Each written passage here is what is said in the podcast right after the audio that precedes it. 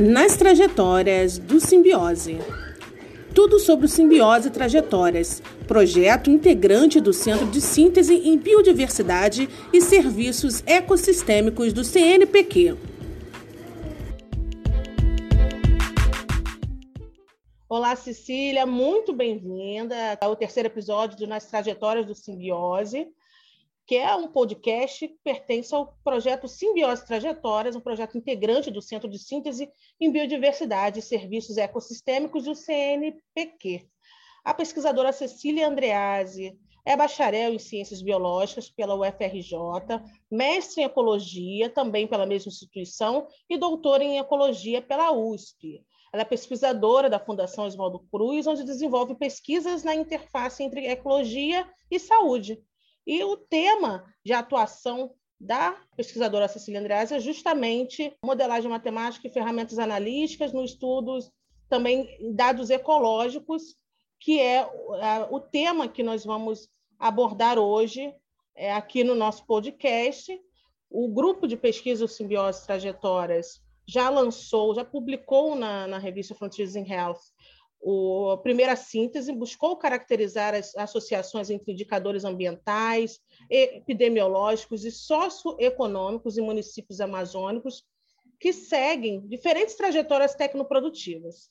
E para entender o papel do meio ambiente no estudo realizado pelo Simbiose Trajetórias, vamos conversar com a pesquisadora Cecília Andreazzi e também, logo mais, teremos a participação da pesquisadora que é a Maria Isabel Sobral Escada.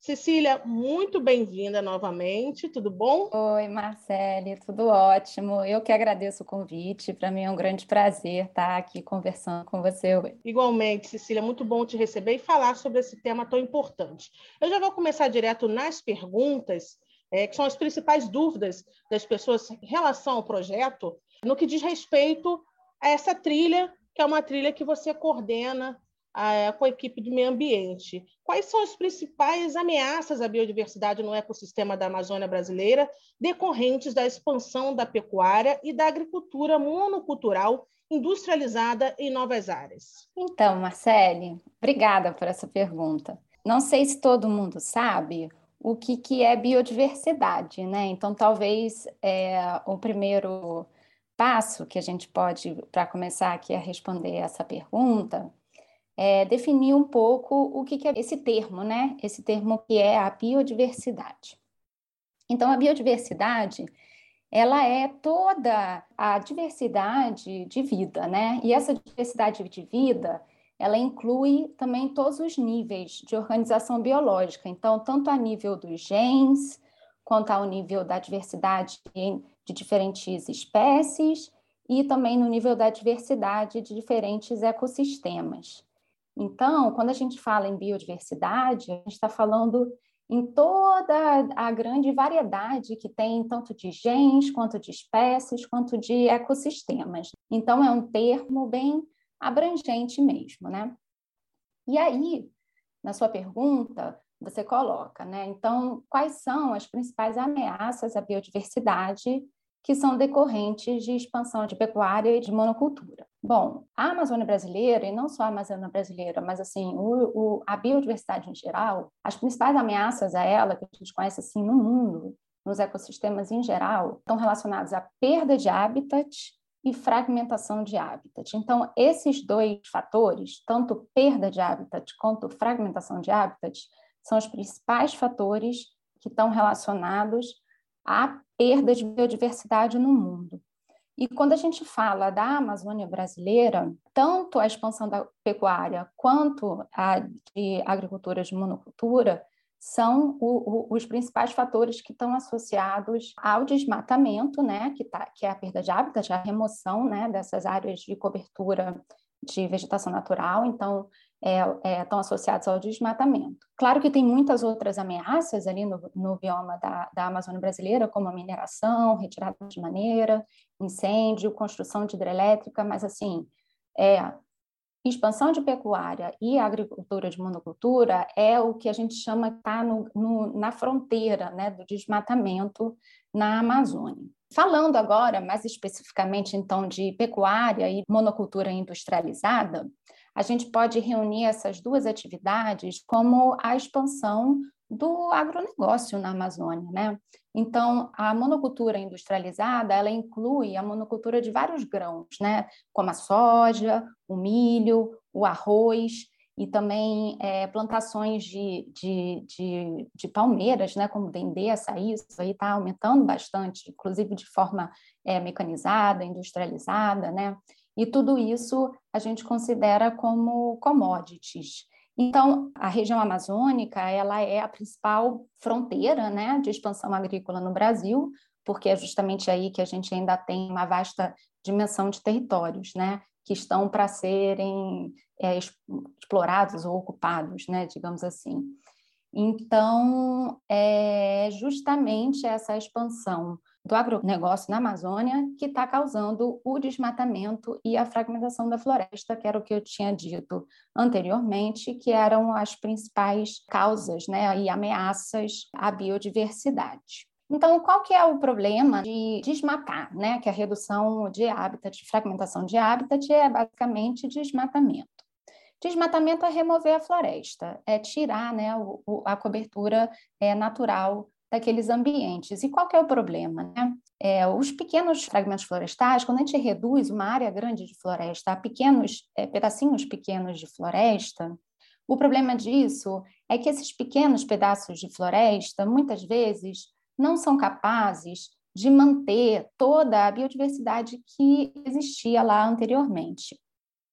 Então, essas é, pequenas áreas, é, geralmente a gente vai perdendo muitas espécies, elas se extinguem ali, principalmente as espécies de grande tamanho corporal, porque elas precisam de grandes áreas para elas conseguirem o alimento delas e também, às vezes, elas são territorialistas. Quando a gente só tem esses pequenos pedacinhos, fragmentos pequenos de mata, a gente vai encontrar ali aquelas espécies que são é, mais generalistas, de hábitos assim mais oportunistas, e muitas vezes essas espécies, essas que sobram, elas aumentam muito as suas abundâncias porque elas são favorecidas, e elas também justamente são aquelas que estão associadas às doenças, porque elas podem ser vetores de doenças ou reservatórios de doenças. Falando sobre as espécies, você já pode citar algumas espécies que são mais afetadas? Daquelas espécies que são mais afetadas, que são aquelas que a gente perde primeiro, que a gente fala assim, ah, quais são as espécies mais vulneráveis à perda de hábitat? Em geral, as de grande tamanho, como, por exemplo, os grandes mamíferos, né? A gente vai perder logo de cara. Os predadores de topo, que são as onças, né? Os grandes carnívoros, é, porque eles precisam de áreas de, de, de, de território muito grande para poder manter uma população viável. A gente vai perder também os grandes herbívoros, a anta, podemos perder os porcos do mato, né, o queixada, o cateto, e geralmente está associado ao tamanho do corpo. Estou falando agora de, é, de, mamífero, mas as aves também. A gente vai perdendo primeiro as aves de maior tamanho corporal, e essas são principalmente as espécies mais vulneráveis. Quando a gente fala em perder biodiversidade, até agora eu falei também, né, de perder principalmente espécies, foi o componente da biodiversidade que eu toquei mais. Só que quando a gente perde espécies, na verdade a gente não está só perdendo isso, né, a diversidade de espécies. A gente está perdendo toda a função que aquela espécie desempenha naquele ecossistema. E isso a gente chama de perder é, funções.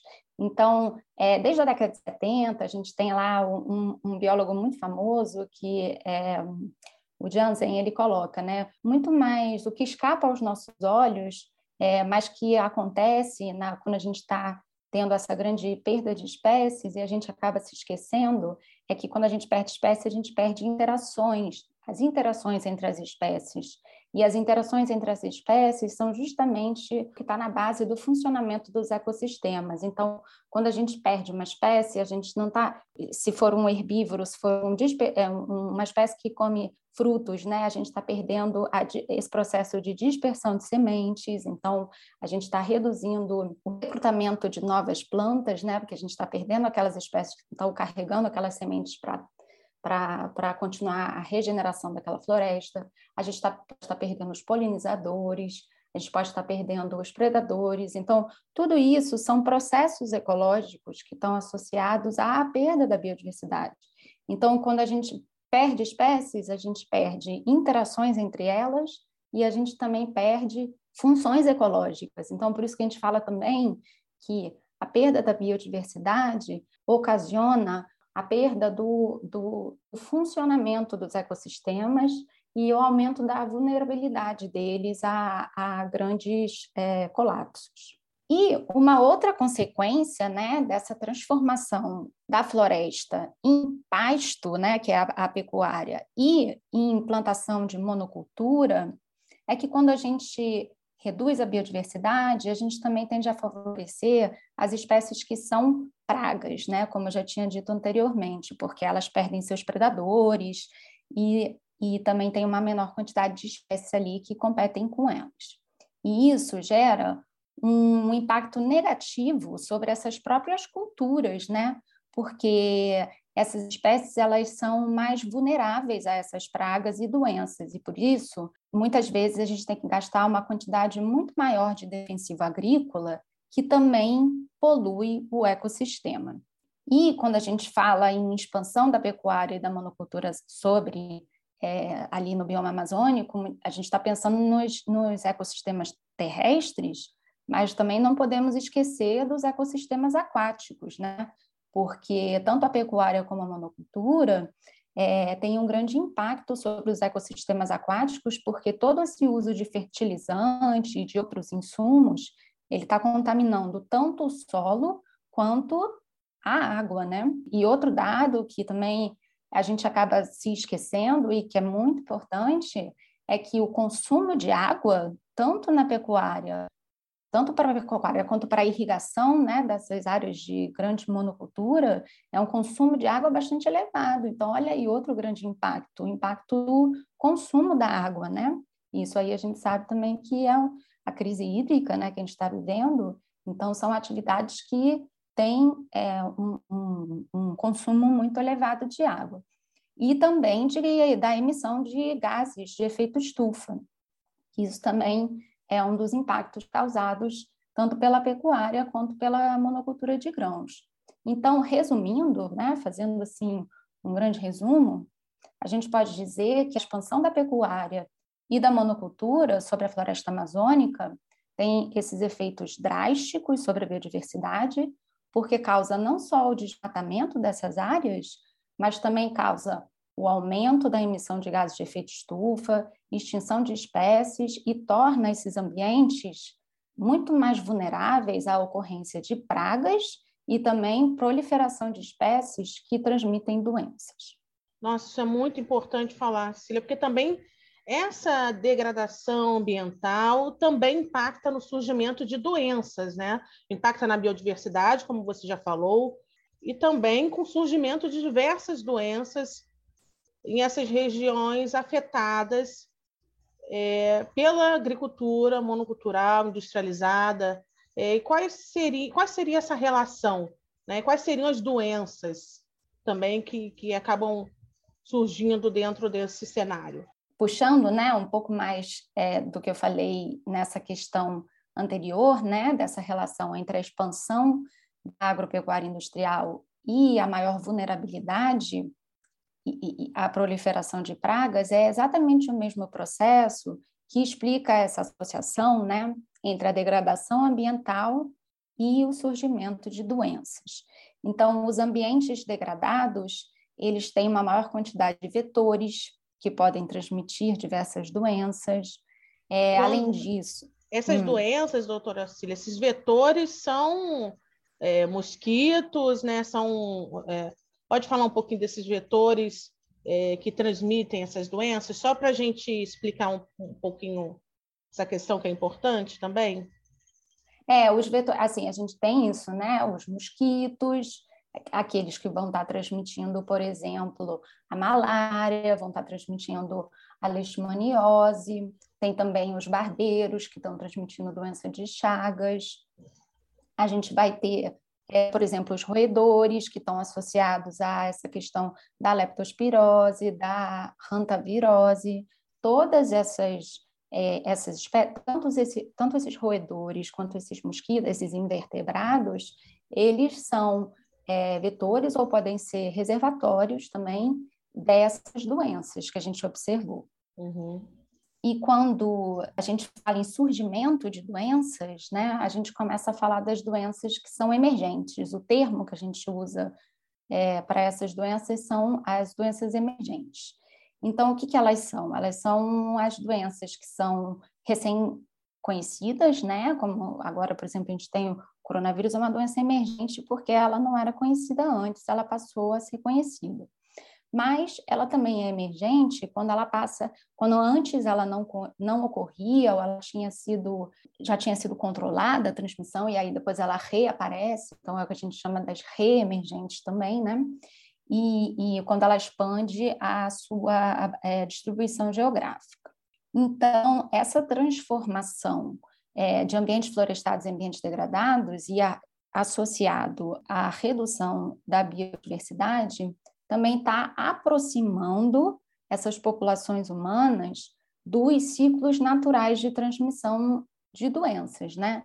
Então, por isso que também aumenta é, essa aproximação, né? Aumenta as chances de contato entre os, as pessoas e os vetores e os reservatórios, e isso também pode aumentar a chance de contágio. Então, é, no nosso artigo, esse da Frontiers, que você tinha é, citado anteriormente, o que a gente encontrou foi que os municípios da Amazônia legal, que eram dominados por essas trajetórias ligadas ao, agro, ao agronegócio, né, pecuária e, e monocultura, foram justamente os que apresentaram as mais altas taxas de desmatamento e também uma maior incidência de doenças como a dengue, zika, chikungunya e também a leishmaniose tegumentar. Então, é, essas associações que a gente encontrou, elas estão indicando que existe sim essa relação entre degradação ambiental e surgimento de doenças e que é, essa perspectiva de aumento de, de, desmatamento e transformação desses ambientes naturais é, é, pode gerar né, uma, uma tendência a estar, tá, inclusive, aumentando a incidência dessas doenças. E, doutora Cecília, essa pergunta eu também fiz para a Maria Isabel, para a pesquisadora Maria Isabel, doutora, que também participa com a gente deste episódio, e eu vou fazer para você também. Quais são os principais desafios de aprofundar esses estudos, essas análises sobre as trajetórias ambientais da Amazônia?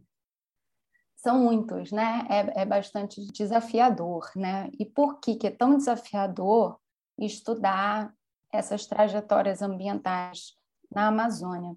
É desafiador porque são questões que são complexas, né? Essas e isso é uma coisa muito muito presente, né? Em todas as reuniões do nosso grupo, né? Do simbiose é, é o tema que a gente sempre acaba discutindo também que essas trajetórias e essas interrelações entre a ecologia, a economia e a epidemiologia são relações muito complexas, né? Então, por isso é tão desafiador conseguir juntar todo, são coisas que são tão interconectadas e tão interrelacionadas, mas ao mesmo tempo é, é, tudo que é complexo é mais complicado de, de, de se entender, né?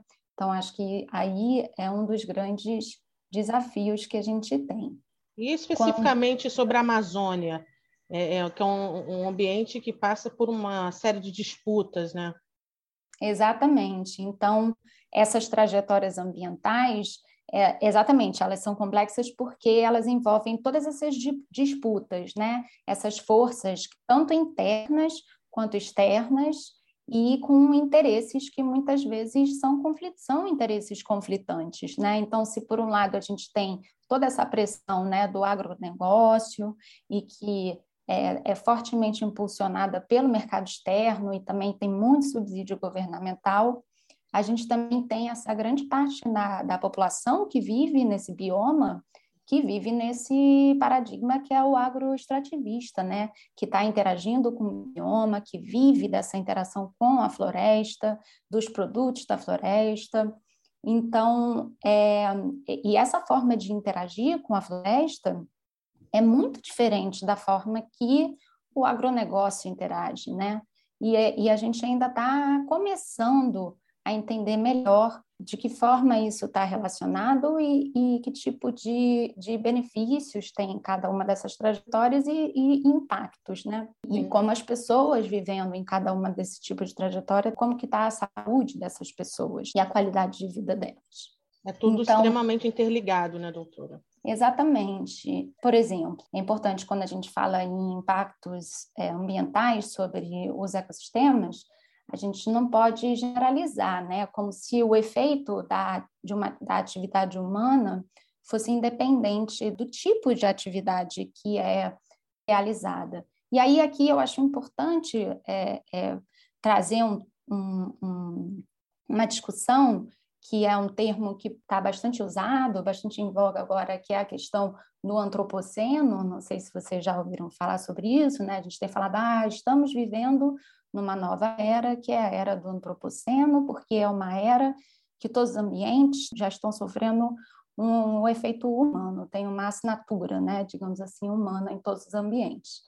Mas que assinatura humana é essa? A gente não pode generalizar tudo como se o impacto humano é, é igual, né? Depende que impacto é esse, qual é a escala desse impacto, que, que tipo de atividade é essa? Não é só o fato de você ter pessoas que você tem impactos. Então, é, e isso é uma das coisas que e é por isso que a gente chama as trajetórias tecnológicas, porque não é uma única trajetória, são muitos tipos diferentes de trajetórias que usam tecnologias diferentes e que têm impactos diferentes no ambiente. Na Amazônia, a gente tem muitos desafios, né? E para estudar a Amazônia, um dos principais fatores limitantes, né, é que apesar de ter muitos estudos que já foram desenvolvidos na Amazônia, a gente ainda tem muitas áreas que são pouco conhecidas, né?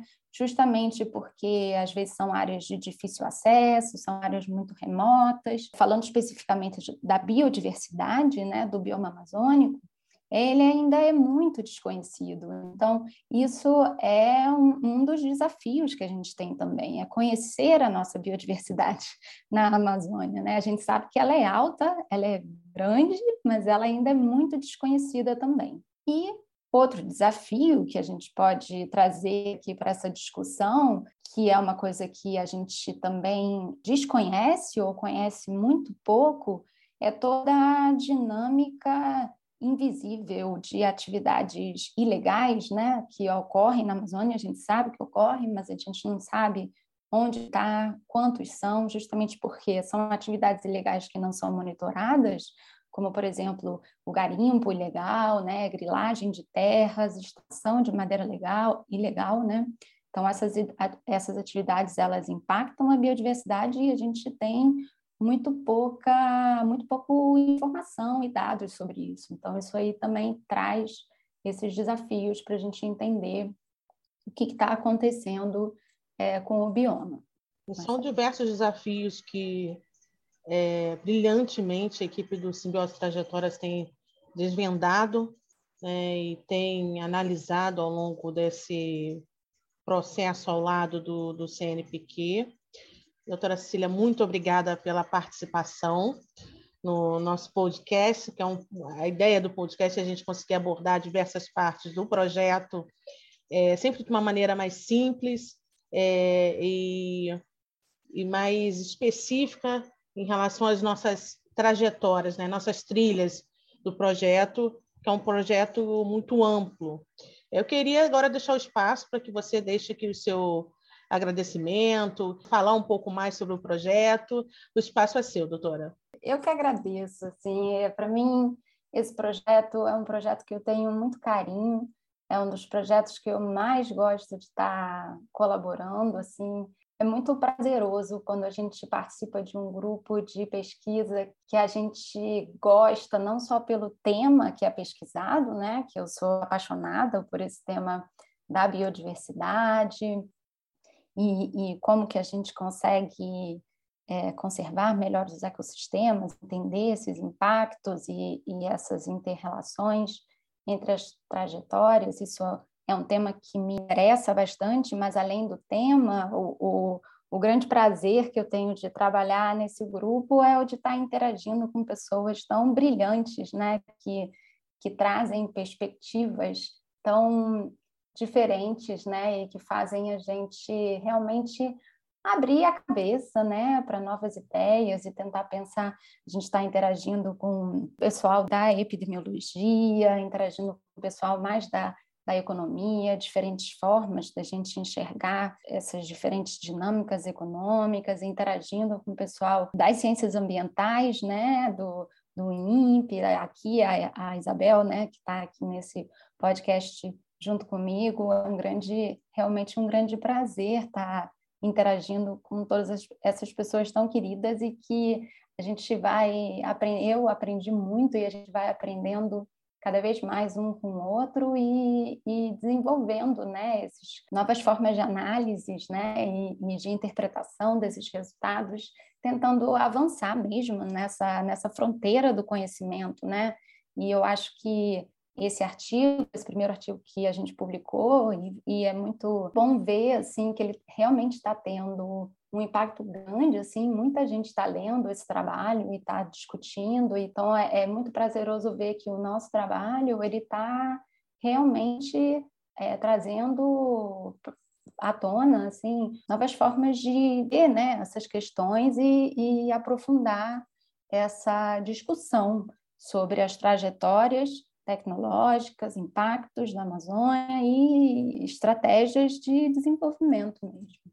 Então, eu só tenho a agradecer essa oportunidade mesmo. Obrigada, Marcele. Obrigada, doutora, muito obrigada. Agora, na segunda parte do nosso terceiro episódio do Nas Trajetórias do Simbiose, eu vou conversar com a pesquisadora Maria Isabel Sobral Escada. Ela possui graduação em Ecologia pela Universidade Estadual Paulista Júlio de Mesquita Filho, mestrado e doutorado em Sensoriamento Remoto pelo Instituto Nacional de Pesquisas Espaciais, o INPE, e ela é pesquisadora da Divisão de Processamento de Imagens do INPE. Faz parte do nosso grupo de pesquisa. Maria Isabel, pesquisadora, muito bom te receber aqui. Muito obrigada. Agradeço aí pela oportunidade de a gente poder divulgar os resultados da nossa pesquisa. Então, agradeço aí é, a todos também que estão ouvindo a gente, né? E vamos lá acompanhando e conhecendo um pouco mais diversos aspectos da nossa pesquisa. É, foi observado ali, o que já foi observado em relação aos indicadores ambientais da região amazônica que vocês decidiram destacar durante o estudo e os estudos, né, porque estão sendo realizados alguns estudos ainda sobre a região. Ah, bom, então, é, em relação aos indicadores ambientais, né, que a gente tem trabalhado e, é, e, os que a gente utilizou nesse estudo que foi publicado né, na, na, na Frontiers, desculpa, é, a gente basicamente trabalhou com indicadores de desmatamento, né, e, e, e indicadores relacionados com a fitofisionomia de vegetação dentro dos municípios, né? E esses indicadores de desmatamento, eles são importantes é, para a gente observar é, a relação é, deles com as a, categorias né, dos, dos, das trajetórias técnico-produtivas, ou seja, são é, categorias, né, é, é, categorias definidas né, pelo professor Francisco Assis Costa, né, que são relacionadas com formas de produzir né, na Amazônia. Então, a gente está observando, é, a gente observa, a partir desses indicadores ambientais, as diferentes paisagens que são produzidas por essas categorias, né, a partir de indicadores de perda florestal, ou seja, indicadores de desmatamento, e também a gente observa o tipo de fisionomia em que essas trajetórias, essas categorias, essas formas de, de produzir, elas uh, estão inseridas, né? E isso vai representar as formas de produção e a forma como essas categorias lidam, né, com a, a, o ecossistema florestal. Né? A gente sabe que a Amazônia também ela não tem apenas áreas florestais, ela tem outras fisionomias, como o Cerrado, Campinarana, as áreas de transição entre floresta e cerrado. Né? E essas trajetórias elas estão inseridas, né? essas trajetórias uh, econômicas, uh, técnico-produzidas, elas estão inseridas nesses diferentes ambientes, causando diferentes impactos, tanto nos serviços ecossistêmicos, como também uh, na produção de doenças. Né? Então, os indicadores de perda florestal, eles são usados nesse trabalho como proxy, né, como um, uh, representando fenômenos como a perda florestal e a perda de habitat. Né? Essa perda de habitat, ela vai se relacionar com a perda de, de biodiversidade. Né? Então, quando você perde uma grande quantidade de floresta, você está perdendo também a biodiversidade e outros sistemas, uh, serviços ecossistêmicos. Então, a, a, dinâmica de transformação da paisagem, né, é, com perda de habitat, né, e o aumento é, de exposição das pessoas, é, ela acaba levando ao aumento de exposição das pessoas aos vetores de doença, então criando condições para emergirem doenças, né, que vão persistir aí, uh, persistindo também alguns ciclos endêmicos, endêmicos dessas doenças. É, como resultado da, da, nossa pesquisa, um dos resultados que a gente obteve para o período de 2006 e 2017, a gente observou que os municípios que apresentavam trajetórias né, técnico-produtivas ligadas a agentes patronais, né, que tem toda uma racionalidade, tem todo uma, um uso de mecânica e química né, para poder fazer o, suas atividades e para fazer essa produção, né, é, principalmente aquelas que estão associadas ao agronegócio, como é a trajetória PT7, como a gente chama, a gente viu que elas apresentaram as maiores contribuições. Os municípios, né, que têm dominância dessas trajetórias, apresentaram maiores contribuições para o desmatamento, né, seguido das trajetórias relacionadas com a pecuária, que é a TT4 e TT3, como a gente chama. Né? Então, a primeira ela é patronal e a segunda ela é camponesa, que tem uma forma de lidar com essas questões uh, tecnológicas né, na, da produção uh, de uma maneira um pouco diferenciada. E grande parte dessas trajetórias tecnológicas ligadas ao, ao agronegócio elas estão em áreas onde você tem um predomínio de fisionomia não florestal, que indica que essas áreas, elas são as áreas onde você teve a expansão do cultivo da soja, que saiu do bioma do cerrado para o bioma amazônico. E aí a gente observa também que os municípios dominados pelas economias camponesas, principalmente aquelas que têm uma associação com as, os modos de produzir agroflorestais, são aquelas que apresentam maior quantidade de floresta e menores taxas de conversão da floresta. E esse estudo é um estudo complexo que segue uma linha internacional, unindo diferentes visões sobre o mesmo tema, diferentes áreas. É, como vocês conseguiram relacionar no estudo esses fatores ambientais, epidemiológicos e o desenvolvimento socioeconômico na região? Então, é, isso sempre é uma questão bastante desafiadora, né? Como é que você trabalha com indicadores de diferentes naturezas, né? E como você, é, como é que você trabalha de uma forma integrada com elas.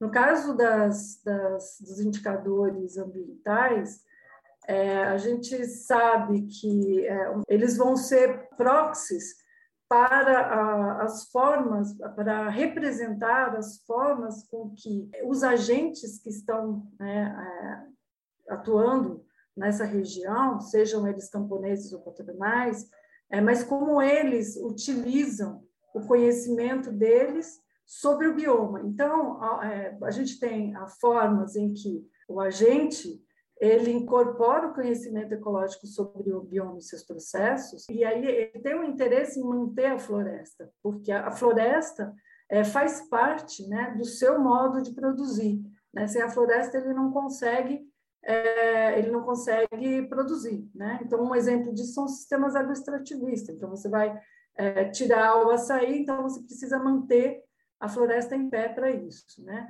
E com isso você tem a produção de paisagens heterogêneas.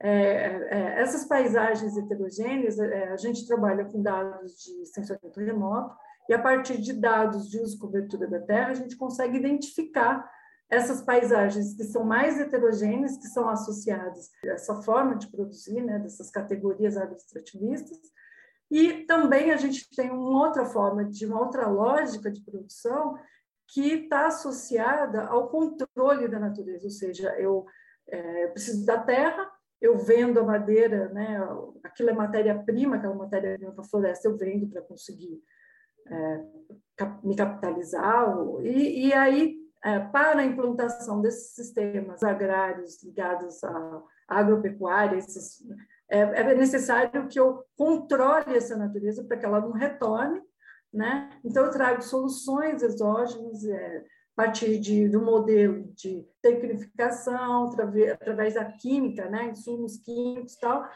e ah, eu acabo resultando em paisagens mais homogêneas, né, que vai ter um impacto muito forte né, na perda de hábitat, ou seja, no desmatamento, né, e na perda de biodiversidade. Então, essa perda de hábitat eu consigo observar a partir de indicadores de desmatamento, de mudanças de paisagem, de mudanças de descobertura da terra.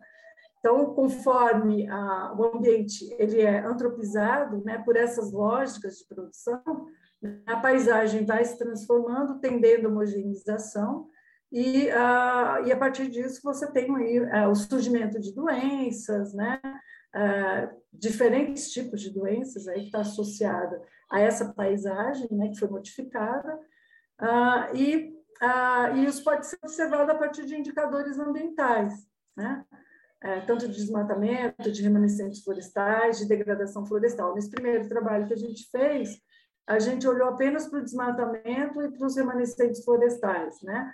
Mas a gente pretende aprofundar esse conhecimento a partir é, do desenvolvimento de outros indicadores, né? De degradação, de queimada, de, é, entre outros. Ah, e a gente viu que grande parte dos municípios é, da Amazônia, que são dominados pelas trajetórias que favorecem a manutenção de florestas, né? é, eles têm favorece, eles têm paisagens mais heterogêneas, né? E eles eles compõem cerca de 50% do território amazônico. Então a gente tem os municípios que têm essas trajetórias, eles compõem 50% do território e estão concentrados em áreas, né, cobertas por floresta. E nesse caso, algumas doenças como a malária vai ser, vão ser a mais importante aí como causa de, de, de mortalidade ou de, de, morbidade. Né? Para as economias patronais, a gente observa, né, principalmente as baseadas em, em, pecuária extensiva e na produção de grãos em, em larga escala, a gente tem uma homogeneização dessa paisagem, né? Então, são áreas, grandes áreas desmatadas em geral, né, sem floresta, ou com pouca, ou áreas muito fragmentadas, com poucas fragmentos florestais, né, onde você pode ter, associado a isso, uma grande perda de biodiversidade e talvez uma alta prevalência de doenças tropicais, é, como leishmaniose, virose, doenças de Chagas. Essa pergunta que eu vou fazer agora nem estava no nosso roteiro inicial, mas teria como você destacar uma mudança ambiental que seja ali diretamente relacionada com essas trajetórias tecnoprodutivas, que você pode destacar assim como algo é, para que o nosso ouvinte consiga compreender assim, de maneira mais fácil, uma mudança é, que seja perceptível, assim, que, que chama mais atenção? É, bom, tem é, uma das mudanças que, que, você pode ter é a conversão da floresta para as pastagens, né? Então você vai ter é, você deixa de ter é, as áreas florestais, as áreas de cobertura florestal, e você passa a ter é, uma pecuária, que em geral na Amazônia é uma, são, é, são áreas de pecuária extensiva, então são áreas muito grandes, né, onde você não tem é, quase remanescentes florestais. A outra forma de conversão é a conversão, em geral, não se dá da floresta para os cultivos de soja, geralmente passa por uma por uma a conversão para pastagem da pastagem para soja, né? para as áreas de soja, onde você vai ter grandes áreas homogêneas, porque você tem estudo em, em uma larga escala, né? você tem uma grande produção, em geral é uma, uma produção para exportação, e esses sistemas eles são patronais, onde você tem ah, ah, geralmente é, uma produção voltada para exportação, que acaba utilizando pouca mão de obra é, e, e visa o lucro, né? Quanto você tem nas trajetórias associadas, por exemplo, aos sistemas agroextrativistas, um exemplo é o pessoal que trabalha com açaí, né, o extrativismo do açaí, onde você tem é, é, uma, uma. O objetivo não é o lucro, mas sim a manutenção da, da vida. Logicamente que ninguém é, extrai, tem essa atividade econômica para não ganhar nada, para não ter uma renda, tem uma renda, mas não é o objetivo. O objetivo é a manutenção da vida. Então, você pode ter algumas ah, mudanças de paisagens relacionada com a intensificação ou plantio de, de açaí em algumas áreas, seja de vaso, seja de, de áreas de terra firme.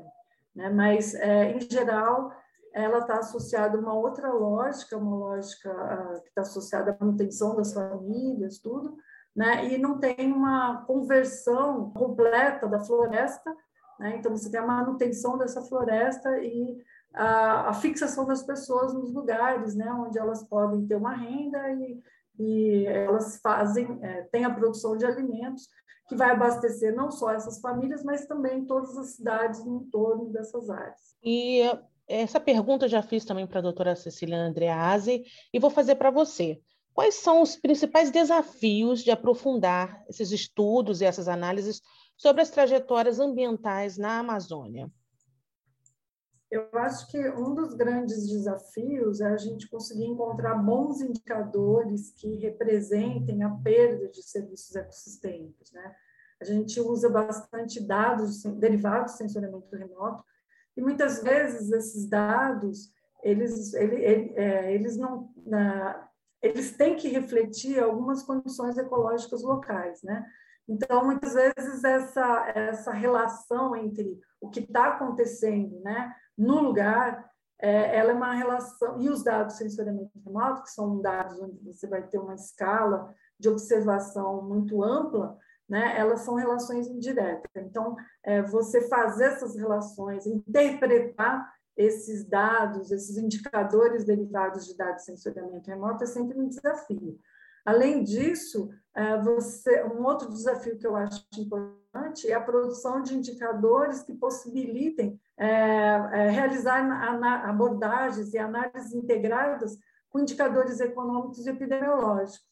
É, então, é, isso exige é, que as pessoas que estão envolvidas nesses estudos, os pesquisadores, que eles trabalhem de uma forma interdisciplinar, né? e uma das dificuldades da interdisciplinaridade é a própria linguagem, a própria experiência de estar dialogando com pessoas de outras áreas, né, onde você vai ter que ser humilde para aprender e, uh, e em alguns, alguns outros, uh, outros momentos você vai ensinar e você vai conseguir uh, manter, para poder manter um diálogo e trabalhar dessa forma integrada. Né? De forma que você tenha uma narrativa que seja mais integrada e consistente para descrever esses cenários que vão impactar né, tanto o ecossistema quanto a saúde humana na Amazônia.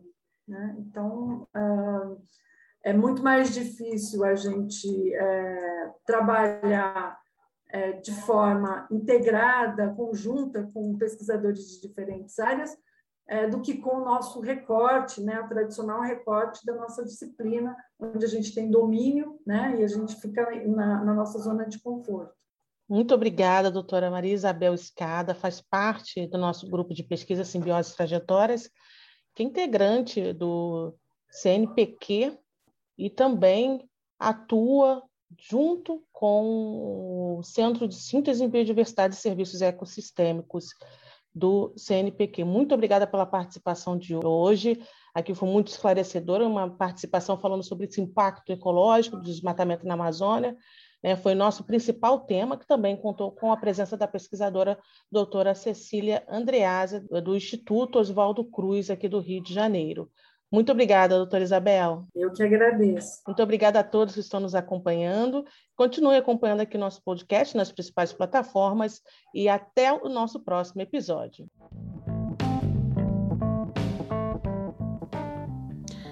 Mais um episódio do Nas Trilhas do Simbiose vai ficando por aqui.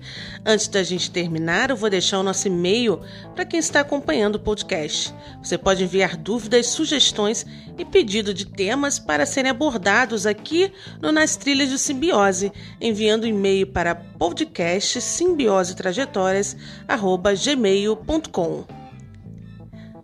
Até a próxima.